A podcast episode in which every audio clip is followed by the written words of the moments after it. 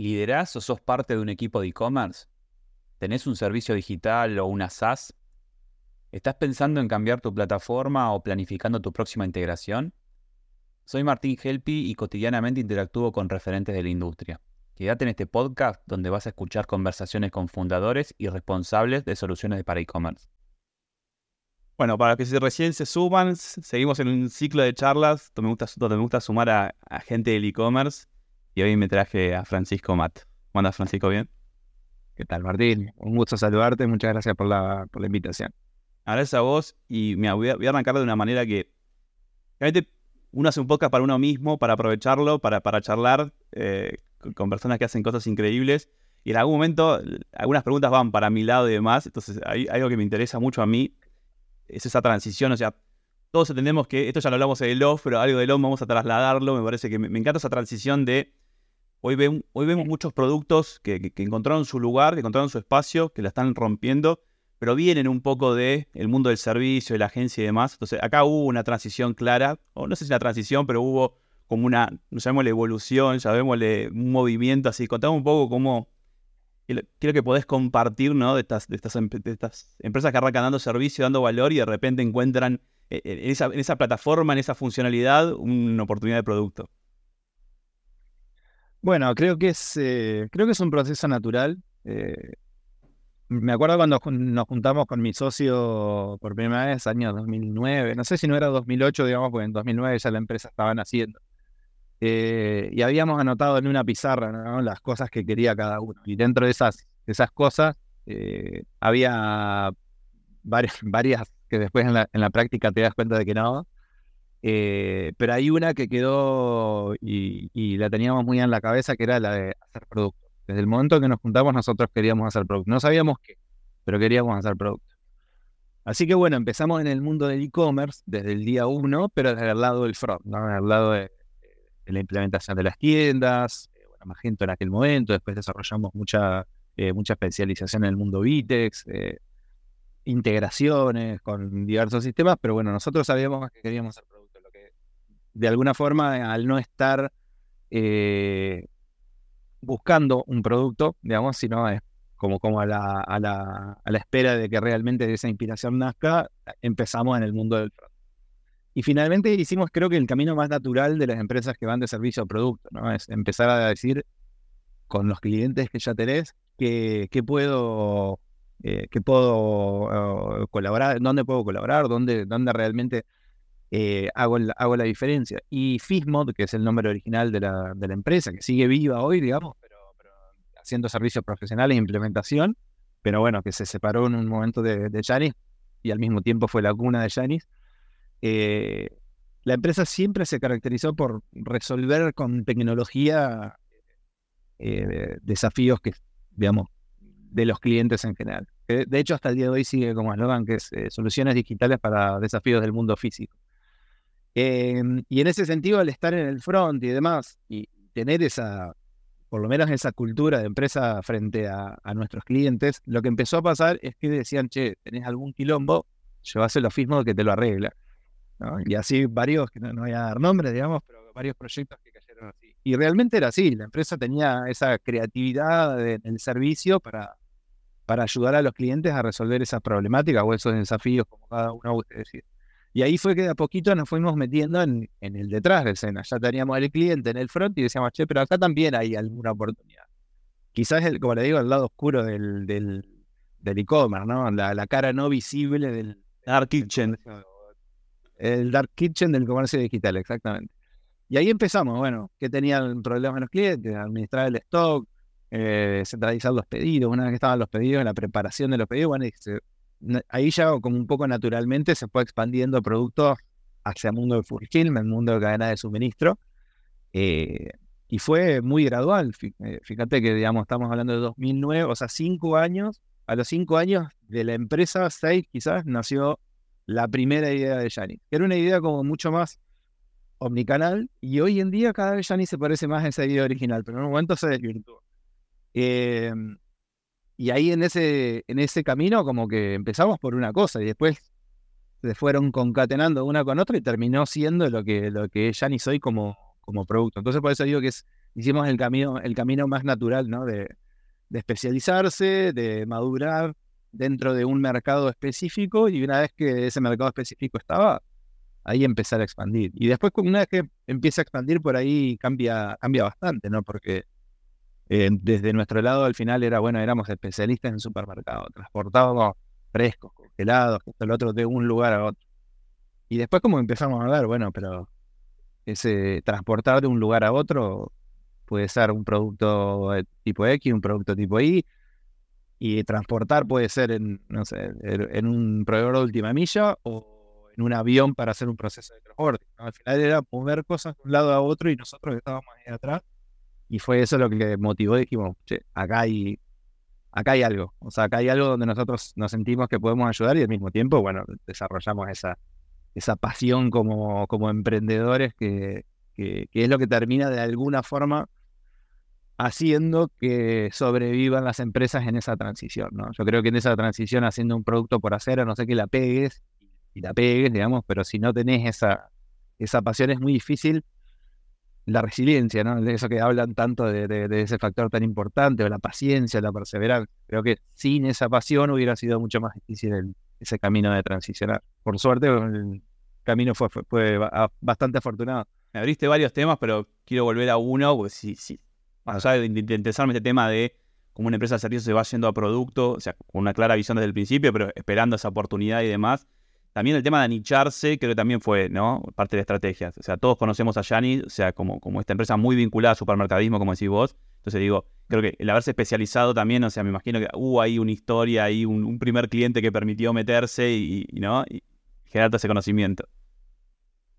Sí, sí, sí, increíblemente eh, no es Walmart, que es lo que la historia tradicional de, de, de dice. El primer cliente original de, Yannick fue Mosca en Uruguay, pero no se llamaba Yannick ni tampoco hacía lo que hoy hace Yannick, digamos, era más un sistema de back office para todo lo que es la administración del stock. Eh, con Walmart lo que nos pasó es que... La escala. De repente, claro, eh, habíamos hecho un experimento ahí de bajar los pedidos y, una app muy humilde para preparar los pedidos, para escanear, digamos, hacer el proceso de picking. Eh, y de atrevido nos habíamos metido en el mundo del, del supermercadismo solo por, por probar, digamos. Por, eh, bueno, hay historias, digamos, hacia atrás. Yo, particularmente, mis trabajos de verano cuando era chico era repositor de supermercado. en, un, en un balneario donde íbamos con mis padres y, bueno, viste, para eh, las monedas para, para los fichines, para las maquinitas, para los jueguitos, digamos, ahí me iba a hacer una changa a un supermercado y era repositor.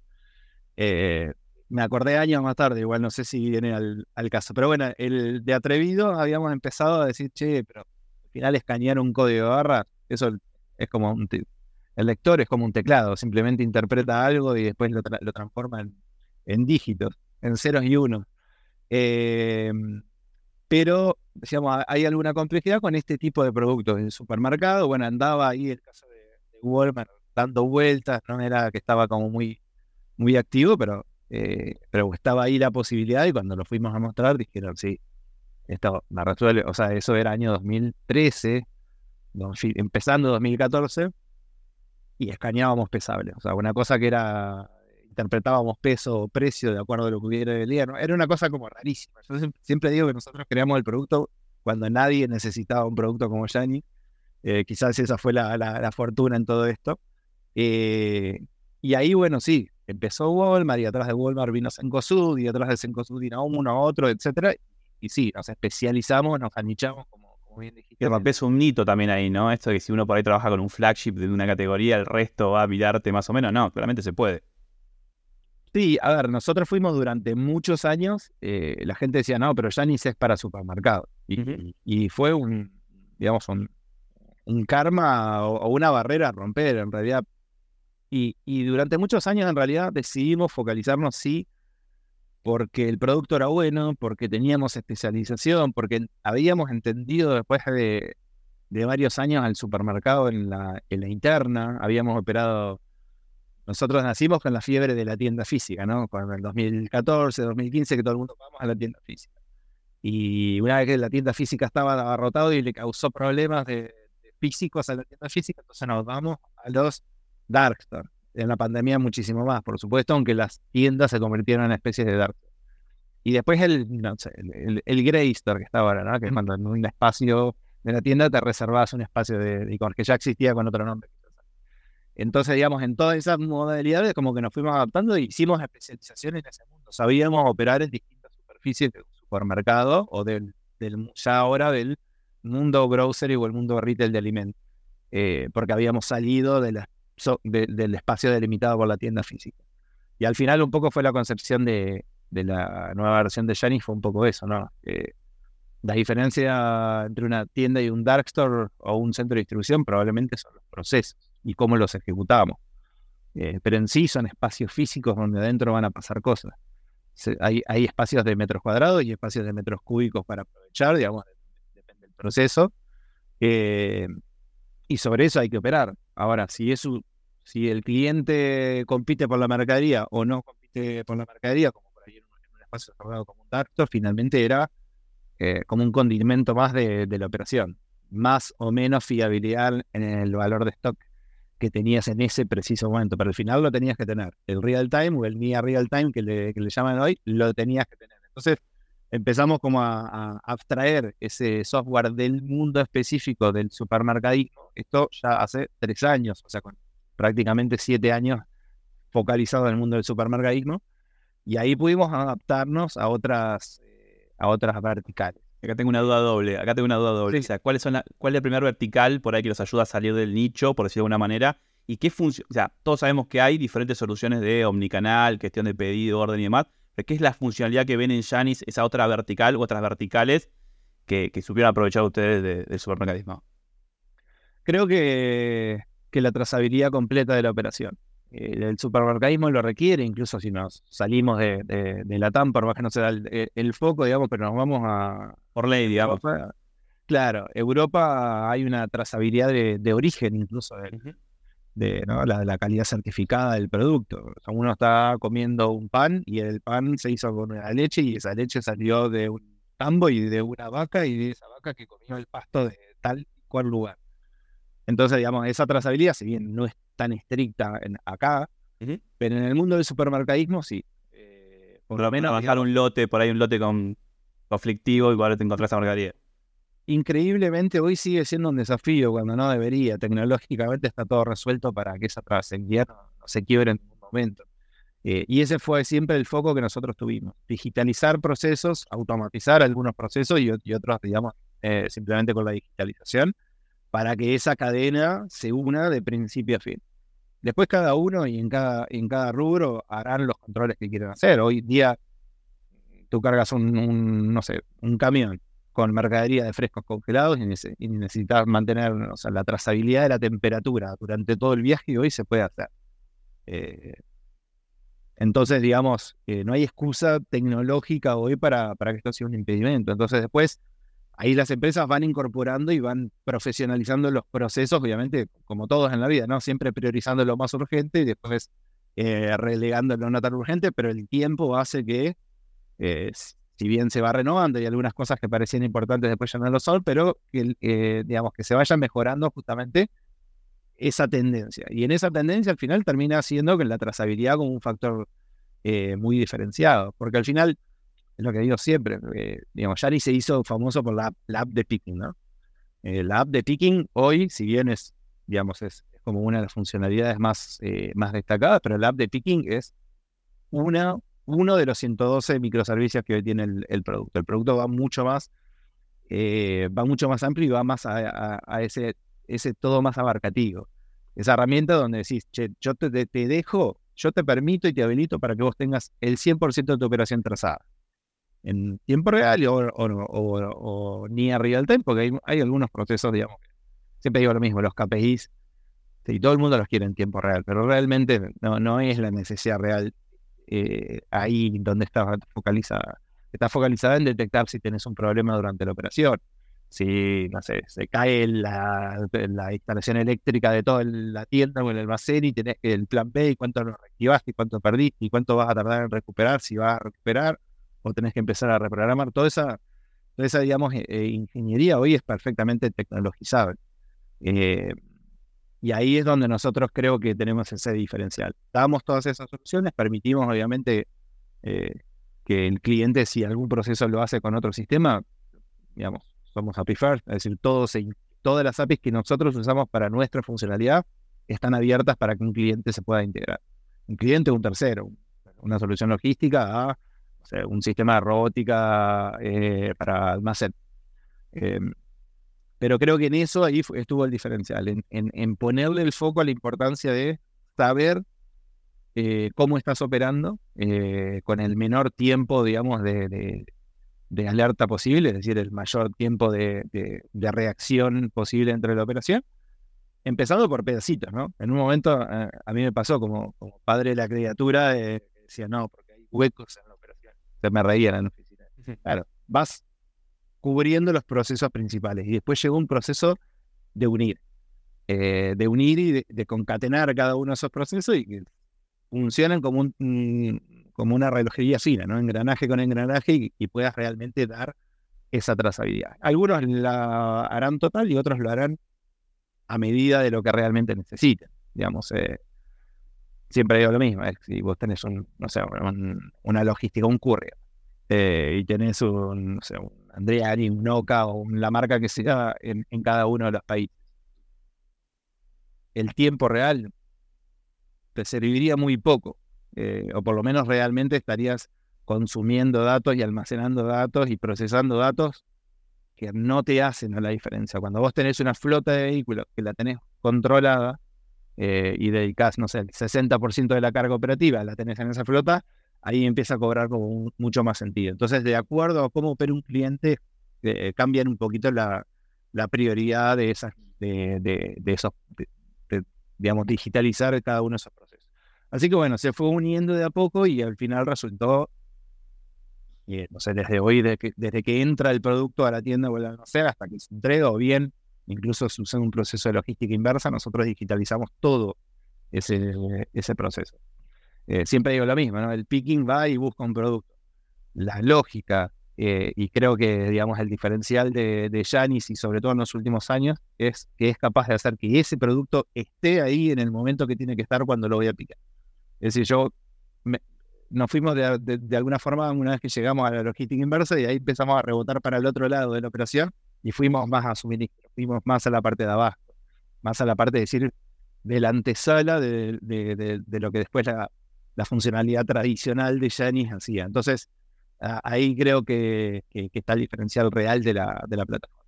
Me nombrabas a Cross Border y a mí es algo que me fascina.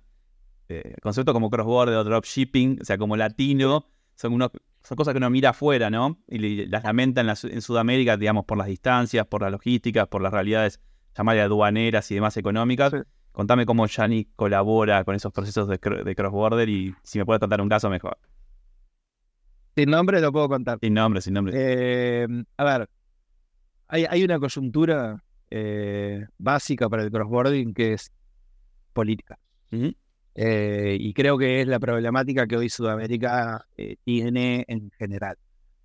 política aduanera, digamos, en, ese, en los sentidos, digamos, de, esos dos grandes mundos. hoy Uruguay, por ejemplo, es un país sumamente apto para el proceso de crossboarding tiene, Uruguay tiene hoy, eh, bueno, Uruguay es un hub en, todo lo que es laboratorios, por ejemplo, y farmacéuticos. Uruguay es un hub logístico para toda Latinoamérica. Quizás no en el proceso más de menudeo B2C o el direct consumer, más en lo que es tener la mercadería y repartirla a medida que se vaya necesitando en función de la capacidad y, los tiempos que tiene Uruguay para procesar las entradas y salidas de mercadería. Que sabemos que acá es históricamente un, un tema tabú, ¿no? Porque no, no lo quiere tocar nadie. Eh, entonces, digamos, acá hay un tema netamente político, que también sucede en Brasil, eh, que por ahí no sucede tanto en Chile. Es decir, hay, hay países que se han posicionado para hacer crossboarding eh, y que quizás no tienen la infraestructura que hoy tiene Argentina. Argentina podría ser el hub logístico de Sudamérica, pero no me cabe la menor duda, Brasil también lo podría ser. Em, pero en una cuestión incluso de idioma, Argentina está sumamente posicionada para ser de México para abajo y te diría ya, digamos, que, que apuntando a, todo lo que es sur de Estados Unidos, a España, digamos, Argentina podría ser lo que quiera en términos logísticos. Siempre está el mismo problema, digamos, que es Divisa. cultural y sí, divisas, eh, los tiempos también, digamos, porque hoy eh, no te puedes dar el lujo de tener un contenedor parado 8 o 9 días eh, en el puerto y por un tema burocrático o de que no te dan los dólares para esto, lo otro, ni siquiera acá estarían los dólares, porque estamos hablando de exportación, Ujú. ¿no? de la capacidad de... Pero bueno, es tan cerrado y tan complejo el ambiente, digamos, que la empresa dice, las empresas que, que van a hacer ese, ese proceso, y dicen, che, pero acá está Uruguay al lado que, que- que me lo facilita, o está Chile del otro lado que me facilita. Entonces creo que el tema de crossboarding es un tema que Europa lo supo resolver muy, muy bien. Quizás ap- apoyado, digamos, por todo lo que fue la, la Unión Europea, digamos, pero, pero hoy día tenés Inglaterra que no está dentro de la Unión técnicamente y también es un hub logístico importante. Eh, entonces digo, hay temas, digamos, que son, que son distintos, pero creo que acá lo que estamos haciendo es boicoteándonos a nosotros mismos por un tema de, de, de- de política, ¿verdad?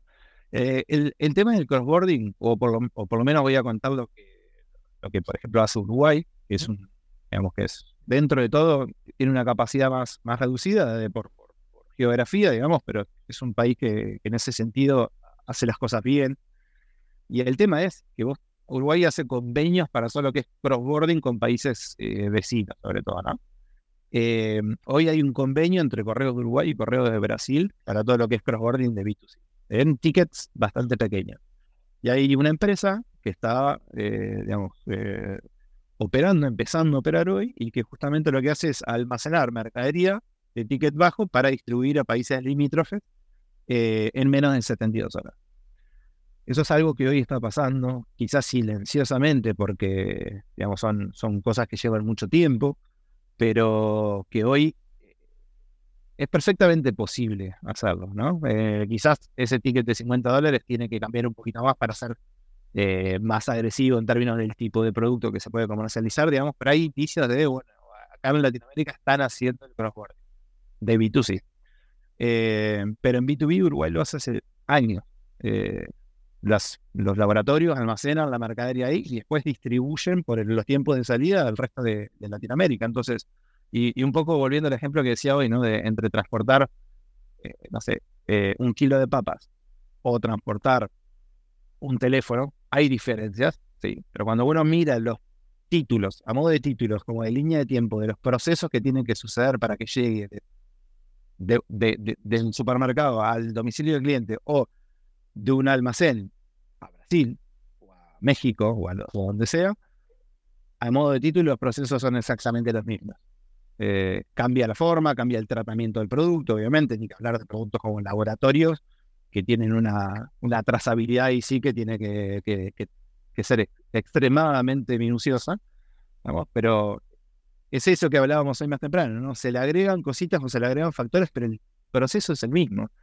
Eh, o la logística inversa. Siempre te decimos lo mismo, la logística inversa no es un problema logístico, es un desafío netamente administrativo, es cómo lo gestiono y cómo lo simplifico de cara al cliente y de cara al operador que va a tomar el- una incidencia o, o el cliente que rellena un formulario, pero la logística en sí está sumamente preparada para, lo- para la logística inversa. Eh, y ahí es donde digo que es como que en el crossboarding, y por ahí resumiendo un poco, tenemos todo para hacerlo y, y no se puede hacer por decisiones que van más allá de, incluso de las propias empresas con ganas de exportar o con ganas de hacer eh, comercio internacional en, el- en- la distancia corta. Dejaba aprovecharte de una pregunta final y eh, un- un- una operación que se da en diferentes países, una operación que es pura integración, o sea, más allá de ustedes de resolver procesos, eh, trabajan íntegramente con integraciones, redundante, y decime qué país es el, el se siente más cómodo, digamos, ¿no? Donde, donde los proveedores acompañan, donde los procesos son menos, menos friccionantes. No, yo, yo creo que en eso se ha, se ha homologado bastante. eh, va más por vertical. Eh, hoy los operadores logísticos eh, ya saben que tienen que, que abrir sus puertas y que, y que simplificar las formas de conexión. Entonces las, las integraciones con operadores logísticos se han simplificado un montón. Y yendo hacia atrás, hacia los RP, los grandes del mercado, los Oracle, los SAP, eh, bueno, los Salesforce, eh, también han entendido ese concepto de me tengo que integrar con, ah, digamos, tengo que simplificar la puerta hacia afuera, eh, porque hoy en día, digamos, te puede cambiar, una empresa puede cambiar un operador logístico. El RP es un proceso quizás de años de, de, de, tomar una decisión hasta que se ejecute. Entonces, estos monstruos, digamos que, que, por algo son monstruos, lo han entendido y han empezado a desarrollar herramientas para simplificar esa complejidad que tienen. Eh, entonces creo que se ha simplificado también con, con todo lo que es, eh, los, son los sistemas más tradicionales, las plataformas de e-commerce lo mismo, ¿no? desde un Vitex que llegó a patear todo, decir soy API First y acá está mi API a integrarse, eh, y el camino que, otros han recorrido también en ese sentido, porque es el camino, esa, esa, esa integralidad, pero al mismo tiempo eh, facilidad de integración es lo que tiene que tener cualquier software. Si hoy tú como software mantienes cautivo a un cliente y crees que esa es la estrategia de, de, tu lifetime value, estás completamente equivocado. La, digamos, la puerta tiene que estar abierta y el cliente saber que la tiene, pero al mismo tiempo decidir no tomarlo. Eh, entonces creo que, que, en ese sentido, la, digamos, de país a país se ha, se ha ido simplificando, pero más por verticales. ¿no? Primero los logísticos, los RP hoy están en ese proceso de las tecnologías de e-commerce también. Eh, los, hay otros que nacen ya, eh, como los, los sistemas de automation marketing y demás, que ya nacen con esa premisa de dame los datos que yo me encargo y te los devuelvo y todo eso. Hoy creo, digamos, que el, gran desafío y, lo que están pasando por todos lados no es una complejidad en las integraciones, sino es en el ownership del cliente, ¿no? Que hoy está, hoy, hoy están peleándose todos por quién es el dueño del cliente. Y si compras por un last mile de los que tienen venta y te llega y te llega encriptado el nombre del cliente y no sabes quién es, entonces el cliente es de ellos. Y para alguien que tiene una empresa, un supermercado o lo que sea, digamos, relegar ese, esa, no digo la, el ownership del cliente porque el cliente es dueño de sí mismo y nadie es más dueño de sus datos que el propio cliente. El usuario, vos, yo, eh, digamos, pero, pero eso, digamos, de, de, saber a quién le estás vendiendo para después en la próxima lograr venderle mejor y lograr mejorar tu servicio, eso es lo que está empujado. Y, y hoy creo que es el, eh, el gran tema tabú de las integraciones, es eso. Se, se abren todas las puertas menos lo que permite identificar a quién le estás vendiendo o a quién le estás entregando. Y ahí es el desafío que, que siento que tienen todas las empresas, digamos, para llegar a un consenso y, y ser bastante más equilibrado. Gracias, Francisco. Esto, es un, esto fue una masterclass. La verdad que uno se quedaría, se quedaría horas y horas y horas. O sea, ya, te comprometo a, futuras charlas. Y bueno, un placer, placer, tenerte acá. No, muchas gracias a vos por la, por la invitación. Eh, me quedo, y te, quería decir algo que me robaste una frase, eh, de, hay un artículo que escribiste en enero de, a nadie lo despidieron por contratar SAP, creo que era el título. Y, yo, siempre decía lo mismo, ¿no? Es que eh, en las startups, y hoy ya no somos tan startups, pero digamos, tenemos espíritu de, cuando nos logra, cuando llegamos a ese final de licitación y del otro lado hay un monstruo de esto, siempre, yo, siempre decía lo mismo, a nadie, a nadie lo van a echar por contratar a esto. Eh, sin embargo, se contratan ya y, y, después no, se, no le funciona, que espero que no sea el caso, no, tenemos ejemplo, digamos, pero bueno, eh, ahí sí, digamos, pueden rodar cabeza. Eh, así que bueno, nada, un gusto compartir este tiempo con vos, que tenemos pensamientos tan alineados y, una visión de, mercado tan compartida. y bueno, encantado de poder conversar las veces que, que quieran, la verdad que es un placer eh, interactuar con, gente del, del, sector que ha, y que hace al sector también y que, lo, y que lo alimenta y lo mejora. Así que bueno, un placer, encantadísimo y bueno, cuando quieras. Gracias, Fran. Gracias a vos. Si querés seguir escuchando entrevistas a fundadores de plataformas de e-commerce en LATAM, suscríbete en Spotify para recibir la próxima notificación. Y te cuento que en mi canal de YouTube vas a encontrar las versiones en video de estas mismas charlas. Hasta la próxima.